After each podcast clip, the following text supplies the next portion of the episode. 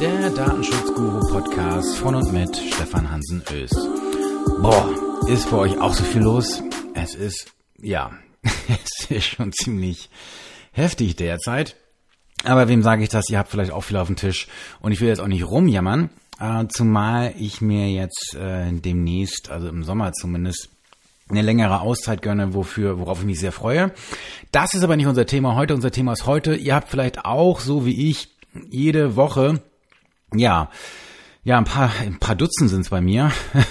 ich habe jeden Tag sicherlich über ein Dutzend Auftragsverarbeitungsverträge von Mandanten hier auf dem Tisch liegen, weil alle momentan natürlich irgendwie umstellen müssen. Ne? Von den alten Auftragsdatenverarbeitungsverträgen auf die neuen Auftragsverarbeitungsverträge. Das heißt von Paragraph 11 BDSG, BDSG rüber zu Artikel 28 der DSGVO. Und da sind natürlich entsprechende Verträge zu prüfen.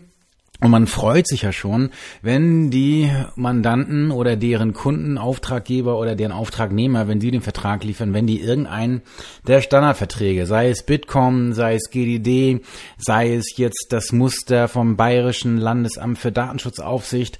Ähm, mein Muster kommt tatsächlich auch äh, erfreulicherweise häufiger vor dass man zumindest weiß, ah, kenne ich, da sind so die wesentlichen Dinge drin.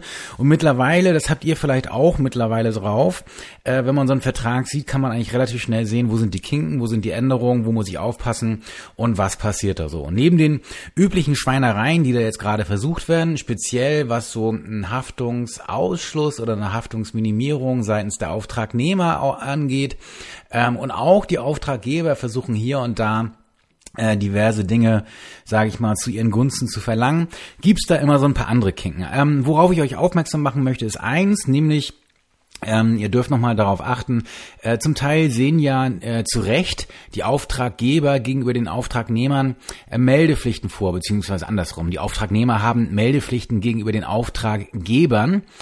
Und ähm, im Hinblick auf et, äh, etwaige Datenschutzverletzungen. Das hat natürlich seinen Grund, weil die Verantwortlichen, sprich die Auftraggeber, äh, die unterliegen ja einer Meldepflicht von 72 Stunden im Falle von Datenschutzverletzungen, wenn die ein entsprechendes Risiko für die Betroffenen beinhalten. Und jetzt hat man anfangs hier häufiger Verträge gesehen, äh, dass man hier binnen 24 Stunden melden muss. Und ganz ehrlich, wenn ihr Auftragnehmer seid, dann schaut man bitte ganz genau, ob ihr das leisten könnt. Ich glaube nämlich nicht. Ähm, in der Regel bekommt man es hochverhandelt auf 48 Stunden und das halte ich auch für gerechtfertigt. Ähm, denn gerade in der Anfangszeit, was heißt in der Anfangszeit, noch bis vor einigen Wochen haben Auftraggeber häufig gesagt, ja, ja, ja, ja, nee, nee, nee, nee, nee, 48 Stunden geht gar nicht. Uns selbst trifft ja die 72 Stunden Frist. Da müssen wir ja noch ein bisschen Luft haben sozusagen, also da müsst ihr schon schnell melden. Ähm, was die Auftraggeber da übersehen haben, ist eben, dass diese 72-Stunden-Frist erst ab Kenntnis des Auftraggebers läuft. So, das heißt, äh, denen entsteht so gesehen jetzt kein ähm, Schaden aus einer Verletzung der Meldepflicht, wenn jetzt der Auftragnehmer zu spät meldet, das nicht. Natürlich möchte man gleichwohl, dass schnell gemeldet wird. Das ist ganz klar, äh, um einfach das Risiko oder die Schäden eben auch zu minimieren und entsprechende Maßnahmen treffen zu können. Das ist alles in Ordnung, deswegen kann man auch gerne hier entsprechende Fristen vorsehen, wobei ich persönlich ein großer Fan davon bin, einfach zu sagen, dass der Auftragnehmer etwaige Datenschutzverletzungen unverzüglich meldet, das heißt ohne schuldhaftes Zögern. Und damit ist man in aller Regel, äh, glaube ich, ist für beide Seiten halt ein fairer Deal. Ähm, Ihr müsst insbesondere aufpassen, wenn jetzt äh, eine etwaige 48-Stunden-Frist für die Meldung dann vielleicht noch mit einer Vertragsstrafe bewährt ist, das heißt äh, bei Verstoß noch eine Vertragsstrafe fällig wird, äh, so schnell könnt ihr das Geld gar nicht aus dem Fenster schmeißen als Auftragnehmer. Also da würde ich sehr, sehr aufpassen. Worauf ich heute aber eigentlich zu sprechen kommen wollte, sind die Tom oder Toms ähm, die technischen und organisatorischen Maßnahmen zur Datensicherheit. In Deutschland ist es ja schon lange gang und gäbe, weil wir schon immer ein relativ striktes Auftragsdatenverarbeitungsrecht hatten mit 11 BDSG, dass wir sehr längliche Auftragsdatenverarbeitungsverträge hatten und das zieht sich jetzt eben auch mit den neuen Mustern für Auftragsverarbeitungsverträge fort. Wenn man jetzt ähm, allerdings, so vielleicht habt ihr das auch häufiger auf dem Tisch, Verträge aus dem EU-Ausland bekommt, ähm, dann merkt ihr, dass die sehr häufig deutlich kürzer sind als die Verträge, die wir hier in Deutschland so kennen. Ähm, und ein Punkt, und auf den möchte ich heute zu sprechen kommen, ist folgender. Es finden sich keine Toms in einer Anlage zum Vertrag. So, und dann denkt man immer so, da fehlt doch was. Wo ist denn das? Das geht ja gar nicht. Der Vertrag ist ja hier. Der ist, der ist so nicht zulässig. Ne? Das geht gar nicht. So, das, das geht hier nicht durch. Ähm, nur ist es jetzt so, dass im Rest der Europäischen Union sehr häufig nicht äh, in diesem Ausmaß, in dieser Länge mit oder mit diesen langen Verträgen gearbeitet worden ist, und jetzt sieht man natürlich auch nicht ein, dass das künftig jetzt der Fall sein soll, sondern die orientieren ganz einfach, sich ganz einfach daran, was sagt denn jetzt Artikel 28, 28 der Datenschutzgrundverordnung, welche Vertragsbestandteile müssen dort enthalten sein, die wollen wir hier entsprechend regeln. Und in 28 steht aber eben nicht drin, dass man jetzt hier bis ins Detail etwaige technische und organisatorische Maßnahmen im Vertrag festzuzurren oder festzuhalten habe. Entscheidend ist lediglich, dass man sichergestellt haben muss, dass der Auftragnehmer seine Pflichten aus Artikel 32 eben entsprechend erfüllt.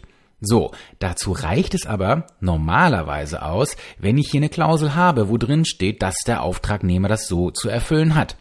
Und ich bin mir relativ sicher, dass sich das auch in der Europäischen Union durchsetzen wird. Das heißt, dass wir diese Anlage mit den technischen und organisatorischen Maßnahmen zur Datensicherheit, wo wir denn, so wie wir das in Deutschland kennen, mit Zutrittskontrolle, bla bla bla, nur dass wir es jetzt anders ordnen, nämlich nach den äh, Schutzzielen, ne? Integrität, Verfügbarkeit, Vertraulichkeit, äh, Belastbarkeit der Systeme auf Dauer, rasche Datenwiederherstellung und dann eben die Maßnahmen, die äh, ja, für die wirksame, für die Überprüfung der Wirksamkeit der Maßnahmen sozusagen getroffen sind. Und dann ordnen wir halt die alten Kontrollmaßnahmen sozusagen, also die, ordnen wir dann entsprechend den Schutzzielen zu und dann sind wir damit durch. Das macht auch Sinn, das ist auch nicht schlecht. So, ähm, die GDD hat damals ja angefangen, in ihrem Muster das eben mit einer sinnvollen Zuordnung zu machen. Und ich finde das auch ganz wunderbar, das klappt ganz gut. Ähm, das hat sich in Deutschland zumindest auch jetzt so haben wir uns so darauf eingependelt, alle können ganz gut damit umgehen, denn das kennen wir alles so schon von früher aus den acht Geboten, die sind jetzt ein bisschen angereichert, ein bisschen anders sortiert und da sind wir eigentlich alle soweit ganz d'accord. Soweit alles gut. So, nur ähm, wenn, Sie, wenn wir jetzt zum Beispiel einen Vertrag aus Österreich bekommen, merken wir eben, da ist das alles nicht drin. Und die Österreicher sind dann häufig ein bisschen irritiert, wenn man dann nachfragt und jetzt in der Anlage hier alles konkret geregelt haben möchte, weil die sagen so, äh, was soll das denn das? Oder das gleiche eben in Skandinavien. Ne, das, da sagen auch so, äh, ja, was soll denn das? Ähm, nur in Deutschland wird das halt enger gesehen und ich fürchte, ähm, also erstmal bin ich kein Feind davon, das konkret zu regeln. Das Punkt eins. Punkt zwei ist, ich halte es in Deutschland nach wie vor für die beste und sicherste Wahl. Warum? Weil ich glaube, dass die Aufsichtsbehörden nach wie vor das ganz gerne sehen werden, dass das relativ konkret geregelt ist. Und das schadet ja so gesehen auch nicht. Ähm, denn selbst wenn ich jetzt einen Vertrag bekomme, wo keine Anlage mit Tom drin ist, dann möchte ich trotzdem vom Auftragnehmer natürlich eine Auflistung seiner Datensicherheitsmaßnahmen haben, und zwar vor Auftragserteilung, damit ich sagen kann, okay, ist der hier überhaupt sicher? Will ich dem die Daten geben? Kann ich dem vertrauen? Ja, ist das eine, ist das ein sorgfältiger, gewissenhafter Dienstleister, mit dem ich zusammenarbeiten möchte und für den ich möglicherweise auch meinen Kopf hinhalten möchte oder muss? Also deswegen äh, gilt der Grundsatz Trau, schau wem, ne? So Prüfe, wer sich ewig binde, in Anführungsstrichen, haha. Und äh, deswegen sollte man da genau schauen. Aber es ist eben meines Erachtens europarechtlich nicht mehr konkret gefordert, dass wir hier eine konkrete Anlage mit technischen und organisatorischen Maßnahmen zur Datensicherheit haben.